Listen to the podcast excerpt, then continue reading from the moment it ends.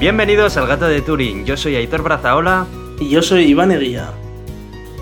Bueno, y esta semana parece ser que igual se nos retrasa un poco la publicación en iVoox, porque estamos teniendo algunos problemas, que si la migración sí, la migración no, así que bueno, no os podemos prometer nada, igual se nos retrasa, igual hasta no nos escucháis, no os podemos prometer nada, pero bueno, en cualquier caso en la página web y en iTunes debería ir perfectamente. Eh, esta semana ha sido una semana completa, ¿no, Aitor? Hemos tenido SpaceX, hemos tenido un montón de cosas chachis, noticias de todo tipo. Y tenemos una deuda pendiente con el espacio y otras ciencias. Efectivamente, tenemos una deuda pendiente, pero que espero que hoy se, se cubra. Y también, como habéis podido escuchar, tenemos nueva sintonía y así va a ser todo el programa, músicas nuevas, vamos a tener también algún intercambio de cuñas con otro podcast, así que esperemos que, que os guste este nuevo lado de cara que le hemos dado al podcast. Eso es, así que bueno, creo que no tenemos nada más que contar y podemos ir empezando ya a hablar de tecnología, ¿vale? Vamos a por ello. Venga.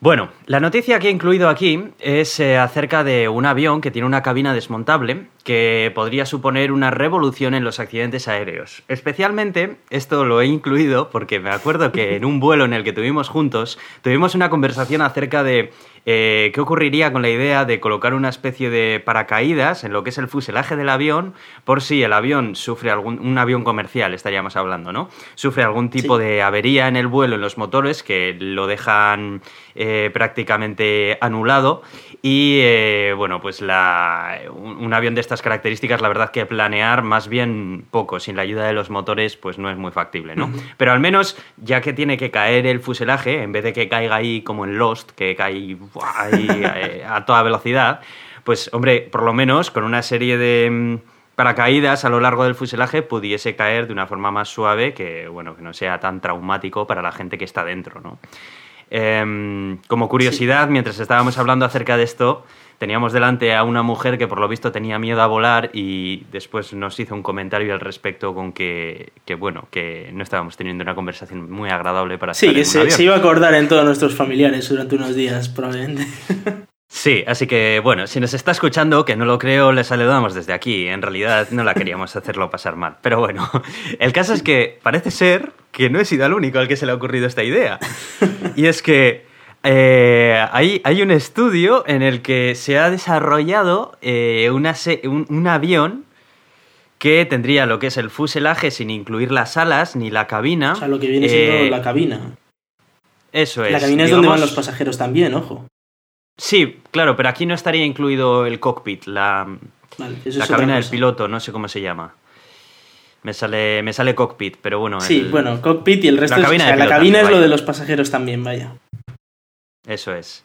Entonces, de esta forma, si tiene un problema con los, con los motores, pues se puede separar la cabina donde van los pasajeros y caer suavemente con, con una serie de, paracaídas.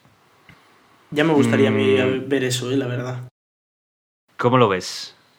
Yo, bueno, pues como tuvimos esa conversación, voy a seguirla un poco y lo veo poco factible, sinceramente, porque eh, bajar un cacharro tan grande con paracaídas en medio de, de, un leñazo de estos en los que no sabes muy bien cómo se va a chocar, como tal, claro, ¿cómo, cómo decides cómo lanzar la cabina para atrás? ¿Cómo, Claro, no es tan simple como un airbag esto. Esto es mucho más siempre complejo. Es mejor que tirarlo directamente como se hace a día de hoy, ¿no? Eh, de tirar lo que dices. De, que, se estrelle todo. contra el suelo. Hombre, claro, pero, pero ¿cómo sabes si se va a estrellar o no? Ese es el tema. No sé, es, muy complejo y además en muchos accidentes se, se, destruye, sobre todo si es a gran altura, se destruye la, la, cabina completa, con lo cual no sé hasta qué punto es factible un, invento de este estilo. Ahora, si sale adelante y, funciona y todo eso, pues oye, eh, estupendo. Hombre, yo no lo veo tan extraño. Eh, eh, además, aquí también incluye una serie de flotadores inflables debajo, del, debajo de la cabina, por si acaso cae sobre mar. Por si no cae en Windows XP para... sí. es que, la, foto de, de Shataka es muy parecida, si no la misma, al fondo de escritorio XP.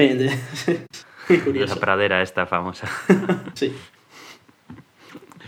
No sé, yo lo veo que, que, si se invierte lo suficiente sí que puede... Lo, lo, no, no, sé hasta qué punto también es cierto esto que dice, ¿no? Que el 95% de usuarios de avión dice el, el inventor de, de, esta teoría que estaría dispuesto a pagar billetes entre un 15 y un 20% más caros con tal de tener acceso a un avión con cabina desmontable. Eso ya... Yo personalmente considero que el transporte aéreo es suficientemente seguro como que para que me cobren la mitad de lo que ya me cobran.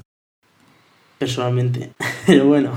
Bueno, eso es algo ya que, que tendremos que hablar de ello más a, a fondo, más adelante. Pero, pero bueno, sí. de cualquier forma, es, es, interesante. Sí, ha sido chulo la, la, noticia. Bueno, pasando en otro orden de cosas, eh, tenemos otra noticia de otra de nuestras compañías que tanto nos gustan. Y no podría ser más que WhatsApp. Y bueno, salió eh, John Kuhn, eh, el fundador del servicio, anunciando que su servicio pasa a ser totalmente gratuito, que esto es algo bastante discutible, porque yo siempre lo he tenido gratuito desde que compré la aplicación por cero. Yo he tenido que pagar. Hace siglos. Tú has tenido que pagar. Sin embargo, he oído que hay gente que se le, cuando se le iba a vencer el plazo, se le ha aumentado misteriosamente. Sí, sí, pero a mí no, por lo visto. Y estuve una semana sin WhatsApp y al final pagué. Pero eh, la, la, gracia es que yo pagué para cinco años y esos cinco años todavía me quedaban dos y medio. Con lo cual, eso a mí me. De... que me jodan, básicamente. la verdad es que es muy raro. No, no, parece que tenían mucho mucha intención de cobrar a la gente, porque rápidamente, no sé, yo, yo, yo he oído historias, ya te digo, de gente que o se les ha renovado solo o, sí, sí, o cosas así. O, yo tenía servicio de por vida, no sé por qué. Decían por, que los que porque todos los que teníamos... usan iPhone tenían de por vida. Si alguna vez habían activado WhatsApp con iPhone, tenían de por vida. Muchos lo que hacían era no sé, instalarse, forma... instalarse un WhatsApp en un iPhone que no, era, que no era suyo y así tenían un WhatsApp de por vida en el Android. Que no era más bien por lo, por lo que costaba, porque por los 89 céntimos que valía realmente, pero, uh -huh. pero vamos, que, bueno, pues ha salido anunciando que van a dejar este modelo de negocio y que van a buscar ingresos por vías más actuales, han sido sus palabras. Eh, relegando el coste a los negocios que quieran comunicarse con sus clientes a través de la plataforma. Esto es muy interesante y, concretamente, si lo que quieren es hacer esto, eh, tienen un problema y es que su aplicación no está pensada para que empresas se comuniquen con una gran cantidad de usuarios al mismo tiempo. Eh, me explico, cuando dicen esto eh, se refieren no, no, a vender datos para vender publicidad, sino a proporcionar una plataforma actual a las empresas de comunicación con los usuarios. Ya hay muchas empresas pequeñas que utilizan, que utilizan WhatsApp para avisar a sus clientes de que ha llegado el pedido suyo o lo que sea, pero lo hacen de una manera un poco más informal y cuando tienen menor masa de clientes. Pero claro, automatizar con WhatsApp no puedes porque WhatsApp no tiene una API. Entonces, si todas las empresas que han intentado hacer esto y han intentado utilizar WhatsApp, a diferencia de Telegram, han tenido que tener a una persona con un número de teléfono haciendo eso desde, desde un smartphone o con el actual consola web. Sí. Es muy poco escalable esto. Eh, no sé si recuerdas, Iván, en las elecciones españolas, uh -huh. eh, que el diario es creó una iniciativa para comunicar a todos sus lectores a través de, de, Telegram y de WhatsApp pues, los resultados de las elecciones en tiempo real. ¿Te acuerdas del de sí, sí, claro, el si post que nosotros, publicaron más tarde. ¿no? Hablando acerca Uh -huh. de. ¿Quieres comentar un poco algo acerca de ello? Sí, bueno, eh, luego publicaron el, el, post explicando los problemas y tal que habían tenido y bueno, se vio que WhatsApp era un auténtico desastre para eso, que no había manera de, emitir comunicados a toda la gente, de, que funcionara. Tenía listas de distribución, pero solo se podían mandar a 200 y pico personas. Eh, en general, bueno, pues WhatsApp es lo que siempre ha sido, una auténtica mierda. Entonces, eh, lo que me parece curioso sobre esta noticia, ¿no? De que lo hagan gratis, es como, oh Dios mío, están innovando, WhatsApp será gratis. Cuando, vamos, Telegram ha sido gratis siempre y, y luego además que WhatsApp, también como dices, pues para mucha gente era gratis. Eh, el problema que veo, que van a, van a hacer, vamos, es de Facebook ahora WhatsApp y van a hacer la, la teoría Facebook, la de vendo información de mis personas, de mis usuarios y, y ya está. Es, vamos, yo tal como lo veo está clarísimo. No sé. No sé, yo lo que creo es que si quieren realmente enfocar este, esta aplicación para que empresas puedan comunicarse con sus clientes, tienen que hacer un cambio muy gordo desde abajo. Porque Podrían empezar a usar no Telegram para, nada- comunicarse con los clientes. Ya, claro. y Vale, le pero- cambian el color a verde y ya está. Si es de Vale, código libre, pero tío. Pero WhatsApp no puede, no puede emplearse para eso sin cambiar, sin crear una API para que se pueda consumir desde, desde cualquier servicio REST, desde Pero una empresa. por eso digo que- tienen que la próxima versión de WhatsApp- más grandes. Por eso digo que la No próxima sé. versión de WhatsApp sea Telegram, pero que le hayan cambiado el icono y el color. Como es código libre, lo pueden hacer. Bueno, tampoco. A ver. No sé cómo. No, no sé lo que pretenden hacer, la verdad, pero, pero estaremos un poco atentos también a ver qué pasa. Eh, HBO, HBO, esa gran cadena americana que tiene series tan famosas como Juego de Tronos y que tenía un servicio de televisión en streaming en los Estados Unidos que se llamaba HBO Now. Eh, va, dice que quiere introducirse en España este año. Es curioso porque este año también ha sido cuando se ha introducido. No, fue el año pasado ya, cuando se introdujo Netflix. Netflix fue el año pasado, sí. Eso es. Y dicen que, que, bueno, que es un- España es un país que parece ser que tiene un- una alta cantidad de conexiones a Internet de alta velocidad y que tiene una baja cantidad de suscriptores a televisiones de pago. Y que es el caldo de cultivo perfecto precisamente para un servicio de, de- de televisión en, en streaming. Eh, me alegra mucho y me- solamente me da pena que hayan tardado tanto, tanto Netflix como HBO en darse cuenta de ello. No, No no, sé hasta ver, qué se punto dieron ha- ha cuenta hace muchísimo. aquí. El problema Claro, ha eso sido las legislaciones y todo esto. No sé hasta qué punto las legislaciones españolas que tenemos de protección de datos han jugado un papel en su contra, la verdad. Pero de todas maneras, me llama la atención que una vez que Netflix está aquí, de repente HBO dice que en un año él también va a estar. Entonces, ¿qué es que ha sido? ¿Que, que Netflix no ha venido porque no ha querido? ¿O parece que cuando quieren sí que vienen? O que de cualquier vez forma. entra el primero y el otro tiene el camino hecho. Puede ser, puede ser también que Netflix ya haya elaborado todos los acuerdos necesarios con, con las protecciones de datos de aquí y, y bueno, ya pues eh, hayan dejado el camino un poco añada- a- allanado para HBO. De cualquier forma, pues bueno, va a estar bien. Es otro servicio que vamos a tener aquí a disposición. El que quiera lo puede contratar, el que no, no, pero por lo menos tenemos esa oferta que se echa mucho de menos. Hasta ahora series como eh, Juego de Tronos solamente las podías ver en Canal Plus, que era quien tenía contratados los derechos, y parece ser que HBO quiere eh, presentarse, eh, entrar aquí nada más que cuando hayan caducado todos los derechos que ha concedido a empresas como, como Canal Plus, eh, para poder ofrecer todas sus series directamente y únicamente en su servicio. Así como Netflix, por ejemplo, tiene series que aún tiene contrato vigente con Canal Plus, como por ejemplo House of Cards. Eh, HBO no quiere cometer ese error, entre comillas, y quiere solamente entrar cuando estén todas las licencias caducadas y solo las pueda ofrecer él. Así que, bueno, el precio sí que va a ser un poco más caro que Netflix, todo apunta que van a ser unos 10-15 dólares al mes, euros, pero, pero bueno. Va a estar ahí. Personalmente yo, creo que Netflix es mejor, ¿eh? Pero no sé. Ya es Yo de, yo de HBO lo único que me interesa son es Juego de Tronos, ahora mismo, al menos. Mm. Considero que Netflix tiene muchísima más, muchas más series y contenido propio de ellos que me interesan que el que pueda tener HBO. Y luego es que, a ver, tampoco puedes es- estar suscritos a todos, es que si no al final se te va un dineral al mes, entonces también tienes que elegir. Y no sé, Pues sí. no, no sé, ya veremos cuando Pero bueno, habrá que ver. ¿eh? pero- Luego igual en la HBO sacan nuevas series que pueden estar chulas y tal. Sí, sí. Pero no sé, bueno, ya veremos cuando lleguen porque también hace falta que enseñen un poco el, el catálogo que van a tener y todo. Entonces, bueno, ya, ya veremos más adelante a ver si realmente merece la pena o no. Ahí se están quedando los, eh, las viejas empresas de, de streaming que había aquí en España antes. ¿Te acuerdas que hace año y medio estábamos aquí con, ¿cómo eran? El Zombie, el otro del que estuvimos hablando que no me Sí. acuerdo. En Eh, fin, ya no se sabe nada de ellos, ¿eh? Sí. El Zombie parece que se le ha quedado Canal Plus, que a su vez lo ha comprado Movistar, que lo está ofreciendo gratuito con todos los paquetes de Movistar.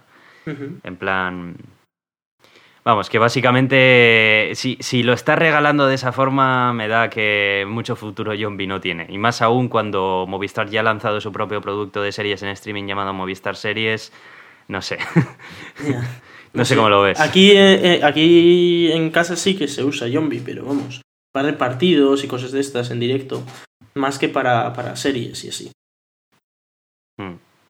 Luego, lo que tampoco entiendo muy bien es la superposición de, de Zombie y Movistar Series. Eh, si Zombie se queda con las mismas series que Movistar Series o no. Pues no estoy muy puesto en el tema, la verdad. No te sé decir. Pero pues en cualquier caso, vamos, sí que sé que se pueden ver series en Zombie. Y no sé si Movistar Series está dentro de Zombie, yo no sé, es que no estoy muy seguro cómo va. Bueno, pues estaremos atentos un poco a esto de HBO cuando salga. Y luego aparte que HBO también tiene muchas integraciones con, el Apple TV, con un montón de set-top boxes de estos que puedes comprar y conectar a la televisión y demás. Así que también, pues es interesante también por eso. Pero bueno. Bueno, y tenemos cosas de Hyperloop, ¿no? Eso es. Eh, por fin ya parece ser que vamos a tener el primer circuito de pruebas de Hyperloop, que vamos a recordarlo era esta mágica, este mágico sistema de transporte en el que te metían por un tubo a mil y pico kilómetros por hora y llegabas de San Francisco a Los Ángeles en media hora. Eh, parece ser que una de las dos startups que están ahora metidas en el tema, que sería Hyperloop Transportation Technologies, eh, ha propuesto que, se construya el, primer trazado de, pruebas en Quay Valley, que debe ser una, ciudad de estas autosostenibles, mágicas ahí en medio del desierto en California. Y eh, lo que proponen es empezar ahí con, con este circuito de pruebas, que, es un circuito relativamente largo, con la idea de eh, empezar a probar diferentes sistemas de, pues eso, de cápsulas, de tubos, etcétera. Eh, la idea es, además es una idea chula esto, de hacer un, sistema de transporte en el que un billete te cueste menos de 30 euros y puedas viajar, pues eso, eh, toda esa distancia desde San Francisco hasta Los Ángeles en, nada, media hora por 30 euros. Es bastante barato, muy muy barato diría yo. Y tiene, tiene muy buena pinta. Eh, ha presentado HTT, esta empresa, su idea de cómo conectaría todo Estados Unidos, ¿no? Por medio de Hyperloop y tal. Y la verdad es que eh, está bastante chulo. Está, está muy chula la idea. Lo que pasa es que, bueno, recordamos que todavía hay dos empresas que se están a ver quién de ellas se lleva la, inversión de Elon Musk, ¿no? Que es el que dijo, el que presentó todo este proyecto y el que de hecho creo que es el que va a pagar el circuito este de 8 kilómetros que van a construir. Con lo cual, eh, a ver qué es lo que pasa, si sale adelante y, y a ver qué decide Elon Musk, si meterse en una, en otra, se meterá imagino que como consejero o algo así y, a ver qué, qué, pasa, a ver si tenemos Hyperloop este año y podemos probar, podemos ver cómo funcionan ese, esos bichos. Me acuerdo cuando empezamos a hablar acerca de, este invento, que hablamos de ello como una ida de olla más de, de aquí nuestro amigo, pero ya estamos viendo que el proyecto avanza y, que empieza a materializarse y, y si un medio de transporte como este es por fin creado y, se extiende, la verdad que puede revolucionar el transporte, ¿eh? es, alucinante. Vamos, yo en su día ya, ya dije que si alguien lo podía hacer era Elon Musk, era el que lo inventó y el que ha propuesto toda esta plataforma a través de SpaceX de, venga, a ver quién construye el mejor, eh, la mejor cápsula, la más eficiente, la más rápida, la más barata, lo que fuera y hubo unas 400 eh, submisiones de estas y ahora están, ya te digo, van a empezar a hacer pruebas en teoría este mismo año, a finales. Interesante.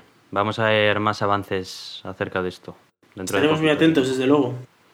Yo la verdad es que pensaba que esto se iba a demorar mucho más tiempo, pero vamos, está yendo, si ya están, van a empezar a hacer pruebas y demás, la cosa no va tan parada como yo pensaba. Elon Musk, tío.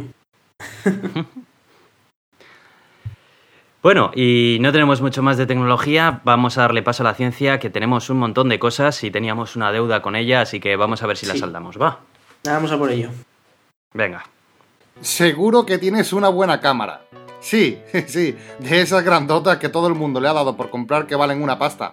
Y también estoy seguro de que te llevas 10 minutos mirando por el visor cada vez que haces una foto, haciendo el paripé, claro, porque en verdad no tienes ni idea de cómo usarla. Bueno, pues ya va siendo hora de que te formes, muchacho. Sigue nuestro podcast, fotografía y retoques digital, y te enseñaré cómo sacarle partido a tu cámara reflex en un Clip Class. ¡Hala! A seguir escuchando tu podcast favorito. Comenzamos hablando de antihidrógeno. ¿Eh, Editor, ¿cuánto antihidrógeno tienes tú en el cuerpo? Antihidrógeno, pues supongo que todo lo que no sea hidrógeno, ¿no? No, no, no, no, no. El antihidrógeno es como el hidrógeno, pero hecho de antimateria. Es decir, eh, en vez de un protón, tiene un. eh, tiene un. A ver, no, en vez de un electrón, tiene un positrón. Y en vez de un protón, tiene un antiprotón. Es decir, que eh, el electrón, digamos, sería la parte positiva, la de fuera, y el núcleo sería negativo con el antiprotón. Lo único que cambia es la, la carga. Y la noticia es que eh, el antihidrógeno este, que sería, eh, pues eso, un antiprotón con un eh, positrón alrededor, es neutro, es como el hidrógeno. El hidrógeno ya sabemos que es un átomo neutro que, que tiene un protón en el centro y un electrón, de manera que positivo y negativo, pues en total el, el hidrógeno es neutro. Y parece ser que el antihidrógeno, su, su contrapartida, es neutro, también, con bastante, bastante probabilidad. Esto significa que, que, bueno, que por ahora no se están descubriendo eh, diferencias entre el hidrógeno y el antihidrógeno. Deberían ser equivalentes. Debería, obviamente, eh, si se choca un hidrógeno contra un antihidrógeno, se destruye y crean energía pura. Pero eh, deberían funcionar normal. Deberías poder crear antiagua, por ejemplo, con antioxígeno y cosas de esas.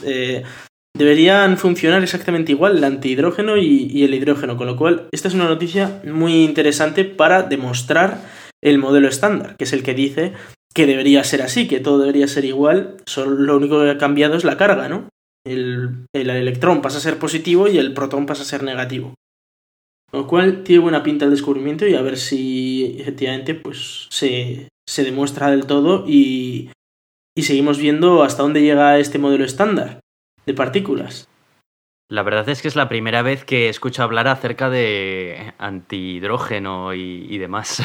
¿No, habéis escuchado nunca no. de antimateria? Bueno, la antimateria realmente Sí, a ver, de antimateria sí, pero tampoco muy concreto, tampoco hilando muy fino, vaya. Y, y aquí en este artículo parece que, que sí que, que, que hay estudios ya bastante fehacientes acerca de ello, vaya. Sí, sí, hay, se sabe mucho ¿eh? de la antimateria. Eh, la antimateria básicamente es igual que la materia normal, solo que tiene cargas opuestas, digamos. Entonces, eh, no sé si solo la carga o alguna cosa más, porque también existe el antineutrón cuando el neutrón es, es neutro.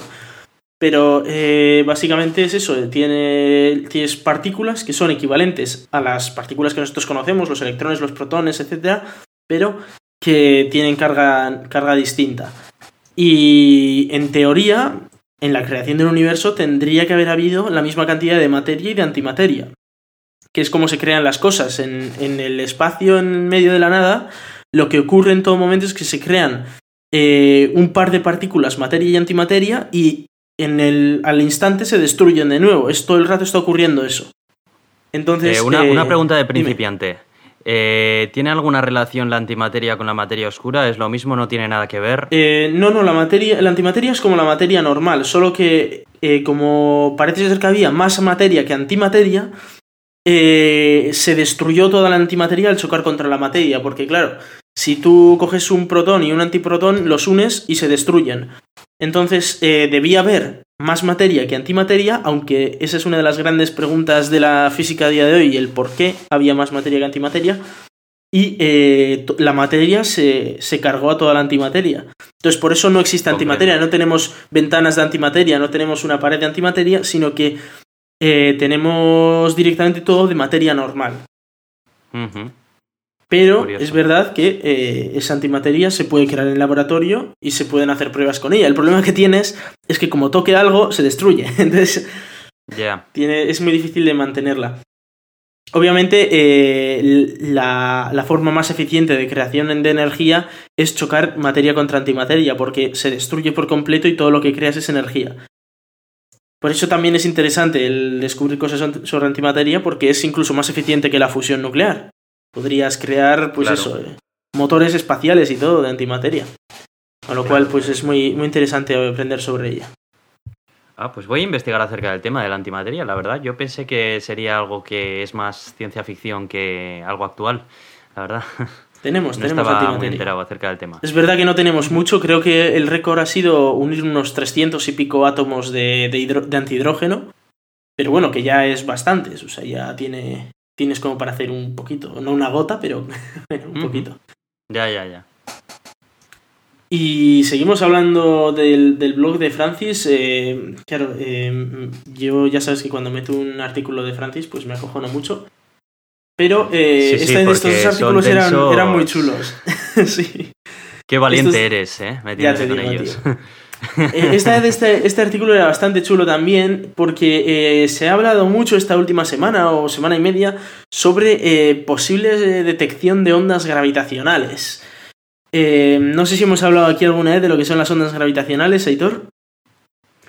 Eh, eh, sí, alguna vez hemos hablado de ello. Sí. Bueno, básicamente, voy a repasarlo un poco, son que cuando, que como toda masa, según la teoría de Einstein, lo que hacía era perturbar el espacio-tiempo a su alrededor, doblaba el espacio, ¿no? Por eso de, la explicación de pones una malla y pones una bola en medio y cómo se curva esa malla, como ves que se, se dobla. Y lo que explicaba Einstein era que si ocurría que dos objetos muy, muy, muy masivos estaban dando vueltas el uno junto al otro muy, muy, muy cerca, iban a crear una especie de patrón de ondas que se iban a mover a la velocidad de la luz eh, por, todo, por todo el universo. Y bueno, es la única parte de la teoría de Einstein que no está demostrada, porque todavía no se han descubierto esas ondas gravitacionales, esas ondas del espacio-tiempo, porque claro, ¿cómo, ¿cómo, descubres una onda en el espacio-tiempo si tú formas parte de él? Es decir, eh, no ves una onda porque, porque si se hace todo más grande, tú también te haces más grande con ello, o si te mueves todo hacia un lado, tú también te mueves con ello y no, no lo ves, o sea, no, es incapaz de detectarlo. Pues ya existen maneras de detectarlas, en teoría, y es colocando dos eh, láseres de, luz, uno hacia un, hacia un lado y el otro hacia el otro, en 90 grados, y eh, mandan un láser y miden cuánto tarda en, volver. Hace un montón de, de, vueltas en un lado y en el otro, pero se calcula cuánto tarda en ir y volver. Y en el otro lado igual. Entonces, si pasara una onda gravitacional, hay que recordar que pasa a la velocidad de la luz, detectarían primero en uno de los lados una pequeña eh, bajada o subida de, la distancia, pero muy, muy, muy pequeña. Están hablando de, de 1 por 10 a la menos 18 eh, metros, con lo cual es muy, muy pequeño, es como menos que un nanómetro, mucho menos que un nanómetro. Y en el otro lado, un poco después, se detectara también la, la, misma medición, significaría que ha pasado una onda gravitacional.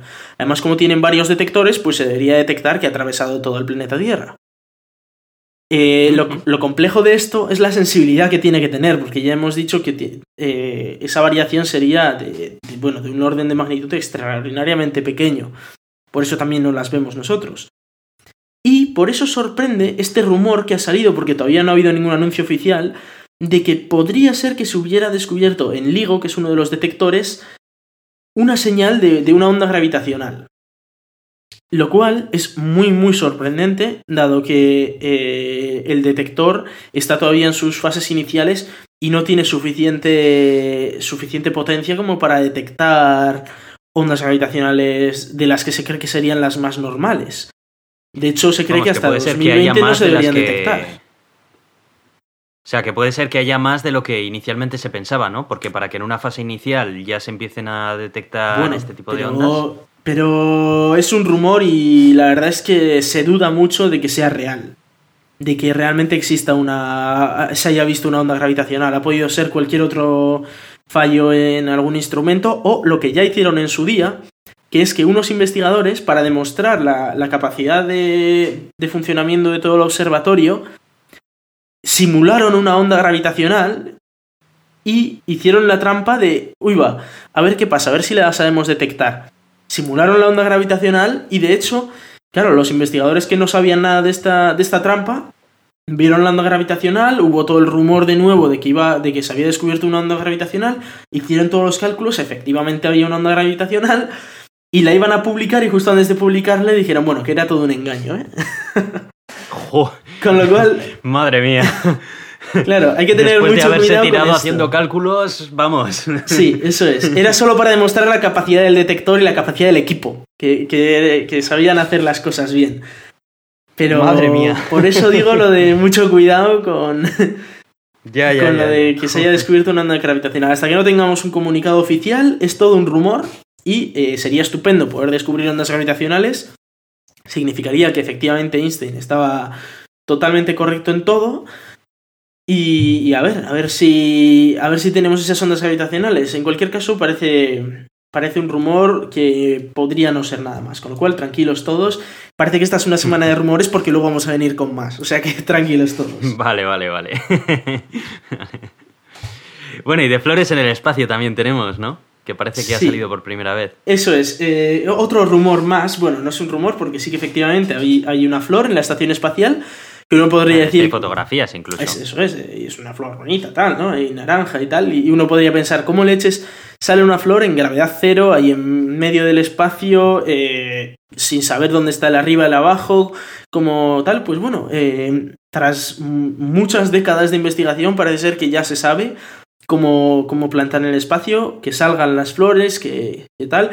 Esto es muy interesante a futuro para, por ejemplo, poder eh, plantar en otros planetas como Marte, como, como donde fuera que, que hubiera que ir.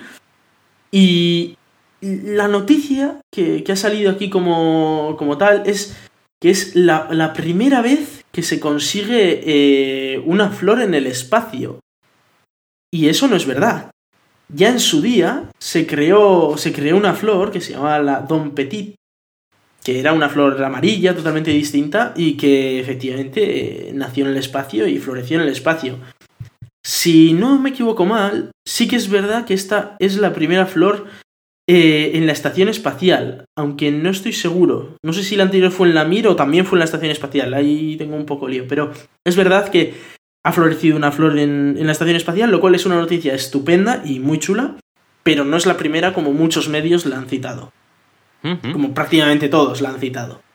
Eh, también es muy interesante desde el punto de vista de si en un futuro se, se logra hacer naves espaciales lo suficientemente capaces como para hacer viajes interestelares, ¿no? El hecho de poder tener un invernadero dentro de la nave que pueda proveer de comida a los posibles astronautas es. eh, sería también un avance muy importante. Estaría muy chulo, sí, desde luego. Claro.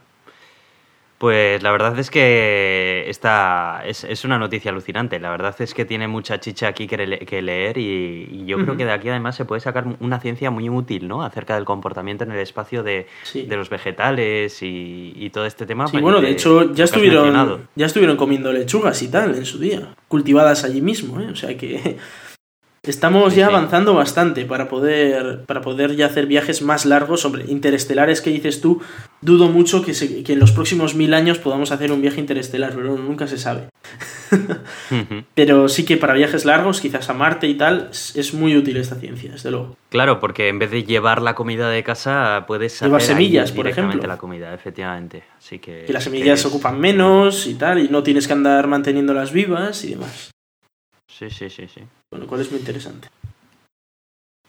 Y bueno, tenemos ya nombre para la nueva nave rusa. Eh, hay que recordar que ahora tenemos las Soyuz, eh, que son estas naves de los años 70 o antes, ya no me acuerdo de cuándo, que sí que han ido cambiando con el tiempo, han ido mejorándolas, pero básicamente el diseño es exactamente igual, cambiando cuatro cosas y que ahora en vez de lanzar una piedra para ir a la estación espacial, pues lo hacen con radar, pues eh, eh, no ha cambiado nada.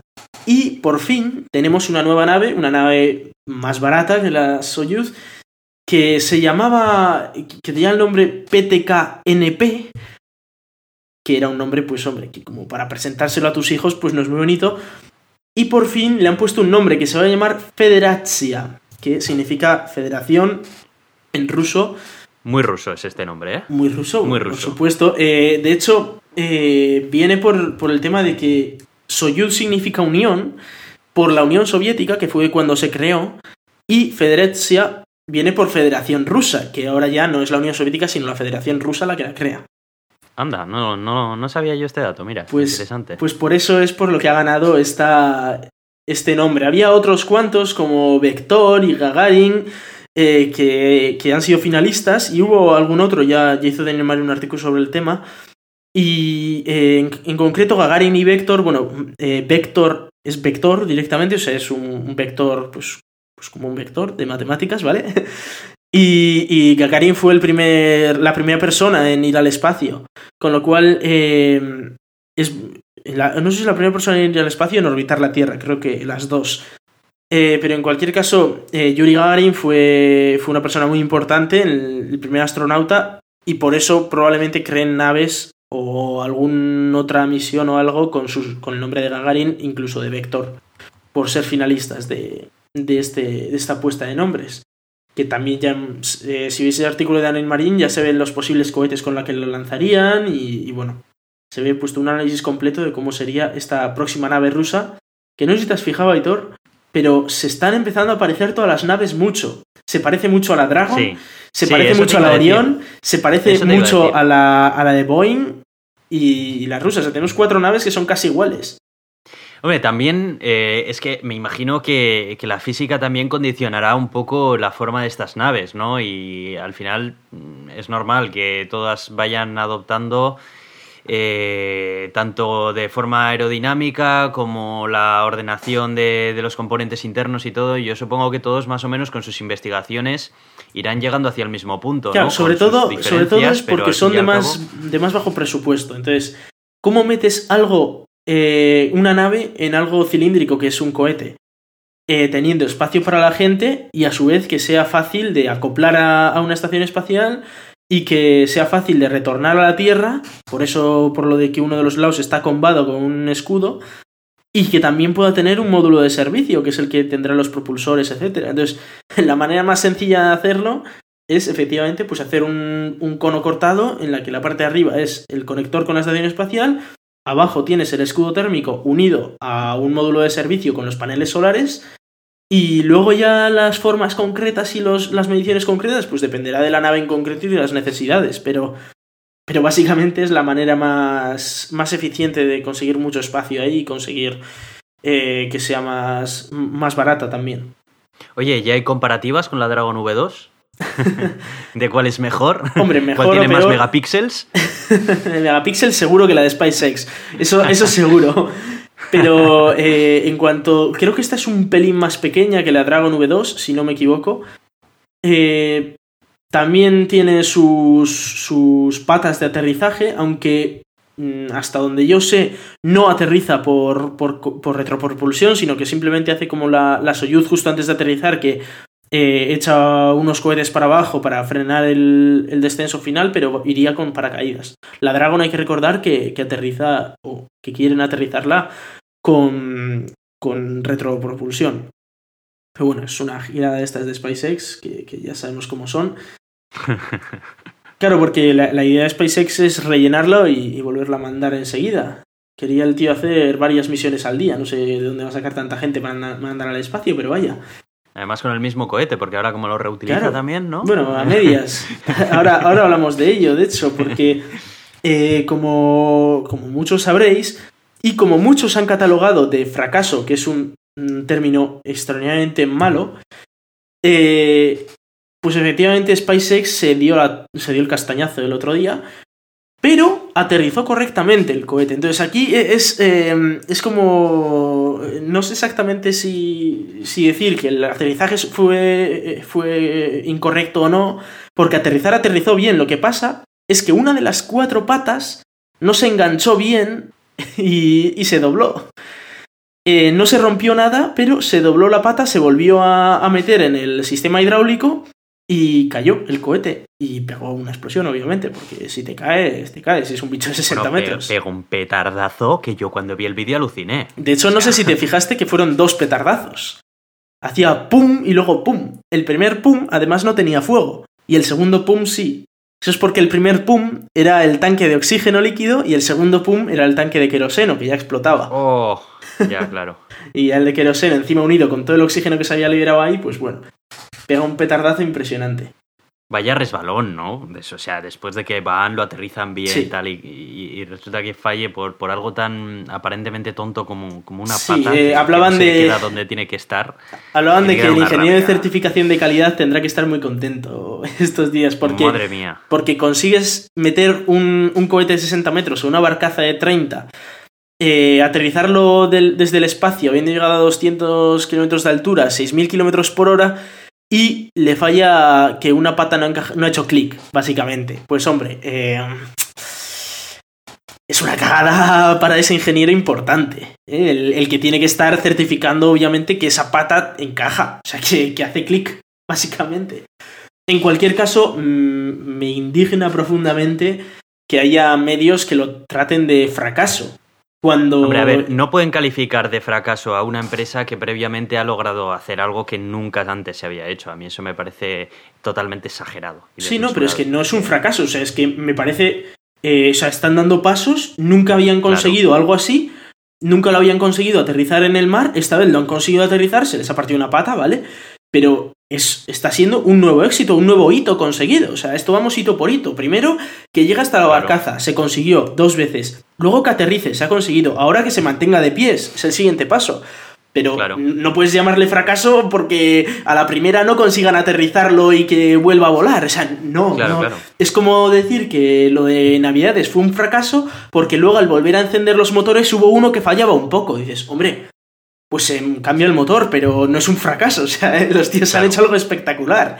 Y ha habido Claro, un claro. montón de medios que han dicho fracaso, fracaso, fracaso. Eso para nada, para nada es un fracaso. Es un grandísimo éxito eh, y que ca- cada vez nos ponen más cerca de, de esa recuperación de los cohetes. De hecho, eh, Elon Musk decía en Twitter que para este año esperaba un 70% de recuperación de las etapas. Hay que recordar que este mes, en teoría, hay otro lanzamiento, aunque todavía no hay fecha. Probablemente lo retrasen al siguiente. Yo doy por hecho porque no les va a dar tiempo. Pero bueno, que quiere hacer, creo que son 18 lanzamientos este año y quiere recuperar el 70% de las primeras etapas. Con lo Es cual, muchísimo. es impresionante el calendario de lanzamientos de SpaceX este año. Y bueno, si consigue recuperar el 50%, yo me doy con un canto en los dientes, la verdad. eh, es espectacular.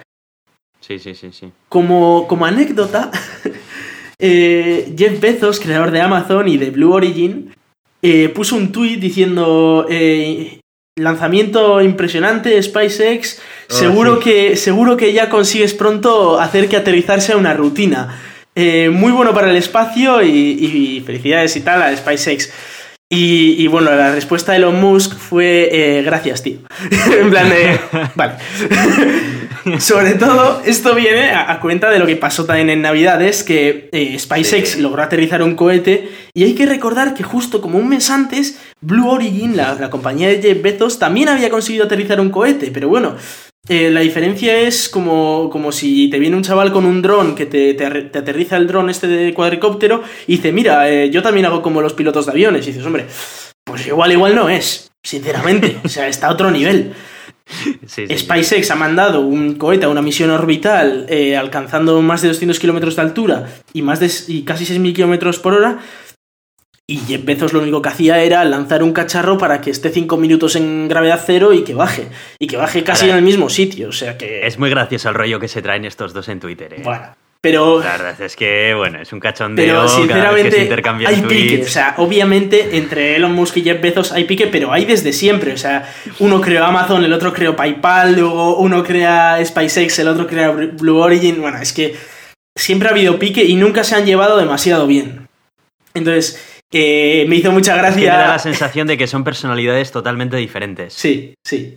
Sí parece, sí. Bueno, según en qué cosas, ¿eh? Pero sí que en estos temas, hombre, yo entiendo a Jeff Bezos que se quiera llegar a algo de, de mérito, pero que efectivamente tiene mucho mérito lo que ha hecho, ¿eh? El tío está aterrizando cohetes que, que no son tan complejos ni, ni mucho menos como el de SpaceX, pero sí que es verdad que es algo muy chulo lo que está haciendo y, y bueno, está bien. Lo que pasa es lo de bienvenido al club o tal, o lo de, o lo de venga, ánimo que pronto ya tendrás una rutina de aterrizajes, pues como si la tuviera él, ¿sabes? En plan, no sé.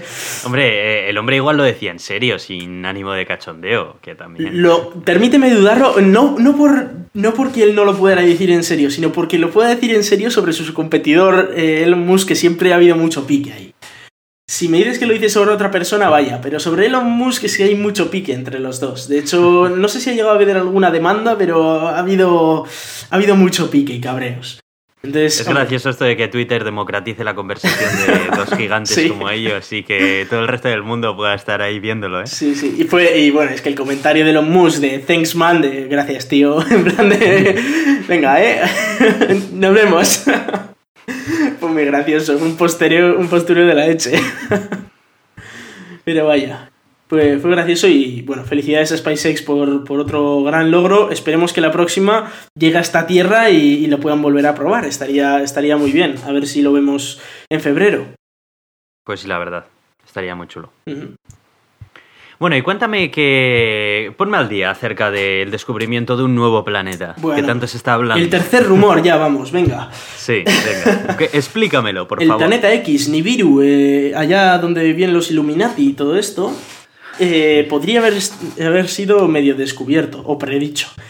Eh, el caso es, eh, bueno, ahí desde hace, desde la época de la des- del descubrimiento de Plutón, eh, hicieron unos cálculos en su día, ¿no? Eh, de cómo eran las órbitas de Neptuno, de, de bueno, primero, de hecho, eh, hicieron unos cálculos de, las órbitas de Urano, de Júpiter y de Saturno y vieron que no cuadraba aquello. Entonces, eh, en la época cuando todavía Neptuno no se, no había descubierto, predijeron que tenía que haber otro planeta más, un octavo planeta, que, que tendría que tener una masa X, que tendría que estar colocado en una órbita X y eh, se pusieron a buscar ese planeta. Lo encontraron, se llamaba Neptuno, bueno, lo llamaron Neptuno. Em, ¿Cuál fue la gracia de todo esto? Que volvieron a hacer los cálculos y no cuadraban de nuevo. Tenía que haber un noveno planeta. Y buscando y buscando y buscando encontraron un noveno planeta, pero ese planeta era Plutón y tampoco explicaba los cálculos estos, claro, eh, se esperaba encontrar otro bicho grande. Eh, no obstante, esos cálculos se fueron refinando y prácticamente ya no, no se... O sea, no, de hecho no se requería otro planeta más para explicar eh, todas esas modificaciones de las órbitas, etc. Es decir, que ese noveno planeta no existía. Al menos matemáticamente no, no tendría por qué existir. Y bueno, pues gracias a eso descubrimos a Plutón y estuvo muy chulo.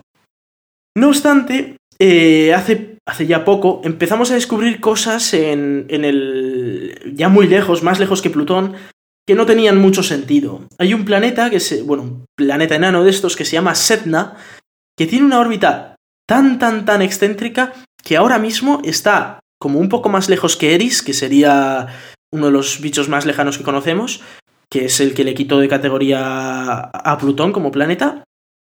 Es- está tan cerca como eso, pero luego cuando se aleja, se aleja a creo que eran 500, 500 unidades astronómicas o 900 unidades astronómicas, vamos, una locura, se aleja muchísimo. Y eso no, no se explica porque es una órbita extraordinariamente excéntrica y muy muy lejana, tarda unos 10.000 años en dar una vuelta alrededor del Sol, con lo cual es un, es un bicho que está muy muy muy muy muy lejos. Entonces eh, han empezado unos investigadores a, mirar varios de esos cuerpos que tienen órbitas muy elípticas y muy lejanas, de entre 400 y, y 1000 unidades astronómicas de- del lugar más lejano. Y se han empezado a dar cuenta de que muchos de ellos coinciden que tienen el punto más cercano en la misma zona. Y además que es una zona muy cercana a lo que se llama la eclíptica, que es el, el plano de la Tierra respecto a- al Sol, ¿no? Que es además el plano más o menos igual que, que tienen todos los planetas. O sea, no tenemos un planeta que, que va como de, desde el polo norte hasta el polo sur de la Tierra, no. O sea, todos los planetas se hacen más o menos en el ecuador de la Tierra, más o menos. Y, y por eso sorprendía que un montón de cuerpos, y en concreto dos que eran relativamente grandes, eh, hicieran justo ese punto más cercano en la misma zona y en el mismo plano. Y muchos pensaron, pues, pues esto tiene que tener una explicación. Empezaron a hacer sus cálculos y parece ser que se podría explicar con un posible noveno planeta que podría tener unas 5 o 10 masas de la Tierra, es decir, ser 5 o 10 veces más grande que la Tierra, y que estuviera dando vueltas justo en el lado opuesto a, a todos esos objetos que tienen esas órbitas tan raras. Y estaría extraordinariamente lejos, muy, muy, muy, muy lejos. y sería un planeta con una órbita muy excéntrica también. De hecho, eh, estas no son las únicas pruebas, sino que eh, actualmente nosotros el modelo que tenemos para explicar la, la, formación del sistema solar es el modelo de Niza. Ese modelo de Niza dice que hubo en su día un planeta en la creación de nuestro sistema solar eh, que, se, que se creó, si no me equivoco, entre, entre Marte y Júpiter. Pero ya no hay ese planeta, ya no existe. Con lo cual las teorías lo que dicen es que, pues, por lo que sea, salió disparado, ¿vale? Tendría algún encuentro con alguna otra cosa y salió disparado del sistema solar. Y lo que hablan es que podría ser este noveno planeta, que se ha quedado muy muy lejos, pero se ha quedado por aquí. No obstante, no se ha descubierto, es decir, nadie lo ha visto, nadie... O sea, que no se ha, no, se ha visto realmente. No se ha descubierto. Es una suposición. Claro, eso es. Acerca, teniendo en cuenta las órbitas del resto de, de, de cuerpos que hay en el sistema solar. Eso es. Hemos, hemos eh, predicho la existencia de un posible noveno planeta en la parte muy externa del sistema solar. Claro. Eso es, que explicaría muchas cosas, explicaría un montón de cosas y que tiene muchas pruebas a su favor. No obstante, ¿qué es lo que Vale. queda? Verlo, descubrirlo. Pero para eso primero habrá que saber en qué órbita está exactamente, si es que está, ¿no? Pero en qué órbita estaría, en qué zona de la órbita, cómo de grande sería, etc. Y para eso se necesitan muchos más cálculos, más observaciones y, y más cosas de estas. Como- Vale, vale, vale. Como anécdota, eh, es, bastante, es bastante curioso eh, lo del planeta X. No sé si te llamó la atención.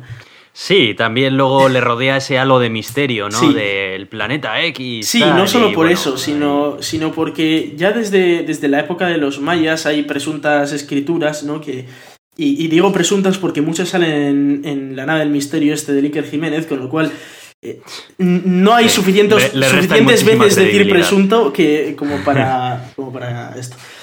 Pero bueno, el caso es que eh, hay teorías de estas de la conspiración y tal, de que existe un noveno planeta llamado Nibiru o Planeta X, en el, en el que hay una raza de la que nosotros descendemos y no sé qué movidas. Bueno, obviamente un planeta como este sería inhabitado, obviamente, pero bueno.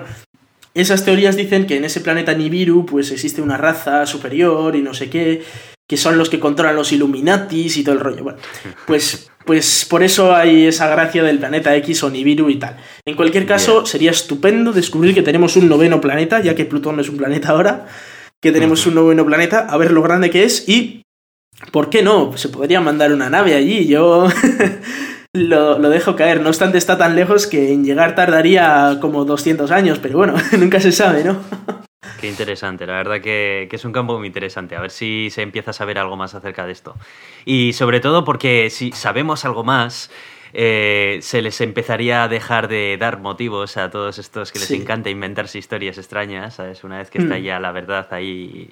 La verdad está ahí fuera, tío, ya lo sabes. Efectivamente, efectivamente.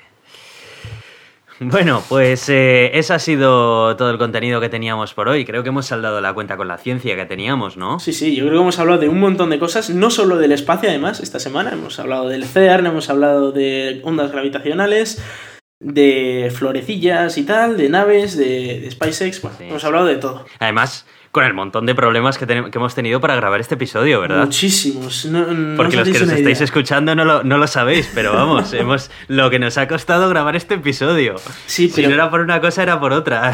Primero con los problemas de, de tu micro, que, que el muy bestia de tú vas y lo vendes y te has de coger otro.